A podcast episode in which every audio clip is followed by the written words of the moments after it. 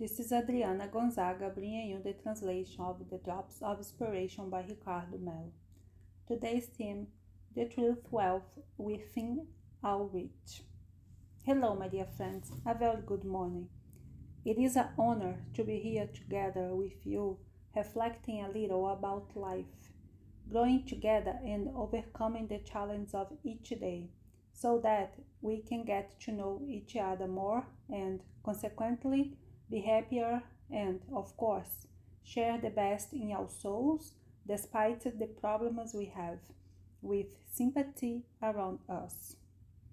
Following that idea, today I want to start very positively by talking to you about true wealth. Ah, what a delicate subject this is. What is the real wealth of life in your opinion? When you think of the term wealth, what are the first words or feelings that come into your life? When you think of a rich, abundant, and happy life, what comes to mind? Let's talk a little about this. It is no mystery to anyone that many people around the world associate the idea of a rich and happy life with the issue of possession of material goods. Not that, of course, having material goods isn't something sacred and important, especially for those who have the wisdom to deal with them. They understand that they are faithful trustees of God and naturally they use these material goods with love, generosity, and affection to multiply blessings everywhere. We just know that much more than material goods, wealth is a state of mind, isn't it? Being a rich person means that you are getting in touch with the true awareness of your being. You are getting in touch with your inner self. You are communicating with the light that exists within your soul. A person who manages to make this communion frees herself from many pains and, naturally, from many sorrows. Imagine how many people you know who are imprisoned by anxiety, for example, fear of the future, an anguish of what tomorrow will be like. Will I pay my bills or will I have a great love? Will my husband or wife betray me? What will it be if so and so? I don't know how to live without mom or dad. It's not like that. How many people grieve and literally cannot sleep? They have no peace. I know because many fellows who listen to the drop tell me that. It's a natural thing for all of us, but we need to let it go. On the other hand, there are people who are distressed but with the past. People who connected to the past and all the time are remembering a frustration, something that went wrong, or a situation that didn't turn out the way they wanted, and they blame themselves, punish themselves, and lash themselves as if it would bring peace or would actually renew their lives. Surely, my friends, for people who live this way, what is wealth going to be? Peace.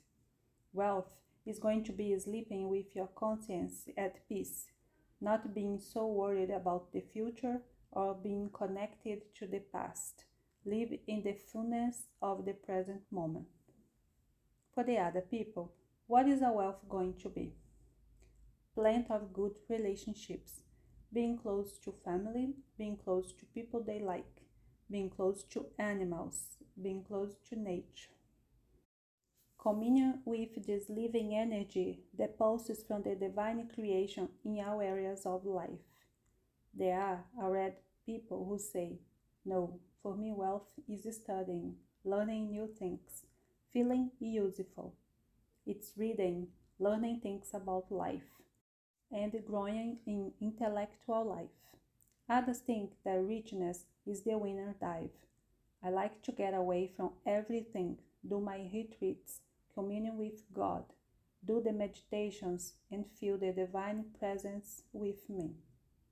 Ah, folks, many are the definitions of wealth, but if you will allow me to share, in my opinion, wealth is a little bit of everything I just talked about. It is you visualizing yourself together with God. The following we all know that the drop of water is part of the ocean, and of course, we cannot forget that the ocean is also, in some way, part of the drop of the water. In the same way, we are so much a part of God, and much more, God is also part of us. Never forget that. Look what a beautiful thing. To me, this means that when you think about true wealth, we cannot simply separate ourselves from concepts. No, my friends, when we are open our soul to live life in what it can bring us, even with the limitations you have for now, remembering the immortality of the soul and that we are only here passing.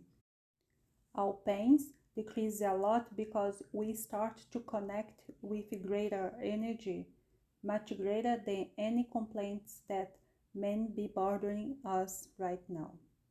You begin to link yourself to a spiritual richness that encompasses not only transitory situations that, of course, at any time can be useful for our hearts, but above all, the eternity of life, in which we share universal values in the field of affection, in the field of love and in the field of connection with God. Anyway, without wanting to philosophize, my wish is that you have a rich Monday, an enlightened week blessed with noble feelings. May you be free of your fears, your guilt, and your yearnings. May hope rekindle with your soul, and may you also help to light up hope in the soul of each person around you and so that you feel this richness of spreading beauty, spreading life wherever you go. And even if your heart is a little tight today, for whatever reason, you feel that this too will pass, and that also somehow this difficulty now is also the wealthy being built in for the awakening of the consciousness of tomorrow. May God bless you very much Big kiss for everyone. Light and peace. Download the IRN official app and receive a drop of inspiration every day. Share them with your contacts.